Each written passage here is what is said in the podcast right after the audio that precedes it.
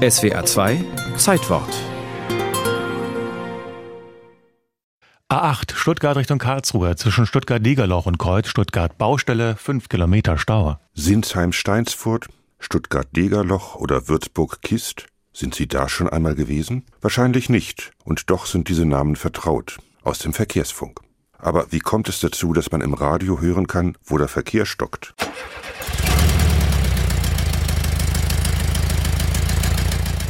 Wir schauen zurück ins Deutschland am Ende der Adenauerzeit. Auf den Straßen fuhren gut acht Millionen Pkw, mehr als doppelt so viel wie noch fünf Jahre zuvor. Und es gab immer mehr Staus. 1963 kündigte Verkehrsminister Hans-Christoph Seebohm an, ab der Osterreisewelle 1964 würde es eine Unterrichtung der Kraftfahrer über Rundfunk geben, wo sich Verkehrsstaus gebildet haben und welche Strecken zur Vermeidung gefahren werden konnten.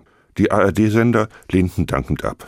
Verkehrsfunk galt damals als Programmkiller. Schließlich wurde der Deutschlandfunk mit der Unterrichtung beauftragt, denn der sendete bundesweit über Mittel- und Langwelle. Am 25. März 1964 strahlte der Sender erstmals Verkehrsmeldungen aus. Die meisten Autofahrer konnten den Verkehrsfunk aber gar nicht hören, denn nur in den wenigsten Autos war ein Radio eingebaut. Der ADAC regte darum an, an ausgewählten, stark frequentierten Autobahnraststätten eine Art Infothek aufzubauen. Tonbänder sollten dort automatisch die neuesten Verkehrsnachrichten aufzeichnen, die Autofahrer sollten sie vor der Weiterfahrt mit einem Telefonhörer abhören können.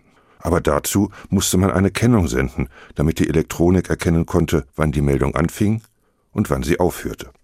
Zuerst experimentierte man mit einem Dreiklang, doch weil das auch in der Musik vorkam, erfand Werner Hinz, der technische Direktor des Deutschlandfunks, die noch heute verwendete Kennung, einen schrillen Piepton zu Beginn und Ende des Verkehrsfunks. Nach dem Erfinder wird er als Hinz-Triller bezeichnet. Es handelt sich um einen Ton, der gut hörbar ist auch, der aber frequenzmoduliert wird mit einem wiederum ziemlich dissonanten Ton. Zwar wurden 80 Raststätten mit diesem System ausgestattet, doch die Infostationen setzten sich nicht durch. Stattdessen entwickelten die ARD-Sender ab 1971 sogenannte Servicewellen, die regelmäßig Verkehrsmeldungen für ihr Sendegebiet ausstrahlten. Der Bayerische Rundfunk mit seinem Programm Bayern 3 war hier führend. Der Hinz-Triller diente jetzt dazu, im Autoradio bei Verkehrsmeldungen die Lautstärke zu erhöhen und einen eventuellen Kassettenspieler zu unterbrechen. 1,5 Sekunden am Anfang und eine halbe Sekunde am Ende jeder Durchsage. ARI hieß das System jetzt, Autofahrer Rundfunkinformation.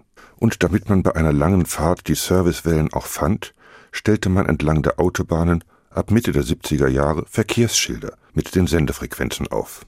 Erst vor knapp 20 Jahren, als sich bei den Autoradios flächendeckend das RDS-System für den automatischen Frequenzwechsel durchgesetzt hatte, wurden die Schilder wieder abgebaut. Zu dieser Zeit brachten fast alle Sender, unser Programm SWR 2 aber nie, Verkehrsmeldungen zur vollen, oft auch zur halben Stunde und bei wichtigen Zwischenfällen auch zwischendurch. Ich muss an dieser Stelle schon wieder unterbrechen. Achtung Autofahrer auf der A65 Ludwigshafen-Landau zwischen Kreuz Mutterstadt und Neustadt Weinstraße Nord kommt Ihnen ein Falschfahrer entgegen. Doch immer mehr stieß der Verkehrsfunk auf Widerwillen. Oft dauerten die Meldungen länger als die Nachrichten davor obwohl nur die längsten Staus angegeben wurden. Viele Autofahrer hielten den Verkehrsfunk schlicht für überflüssig. Es gab ja mittlerweile Navigationssysteme. Sie werden im Hintergrund über UKW mit Staumeldungen gefüttert. Dieses System nennt sich TMC, Traffic Message Channel, und schlagen dem Fahrer eine Alternativroute vor. All dies war dem Deutschlandfunk Grund genug, vor zwei Jahren den Verkehrsfunk einzustellen. Die Servicewellen der anderen Sender werden uns aber wohl erhalten bleiben. Das war's, kommen Sie gut an.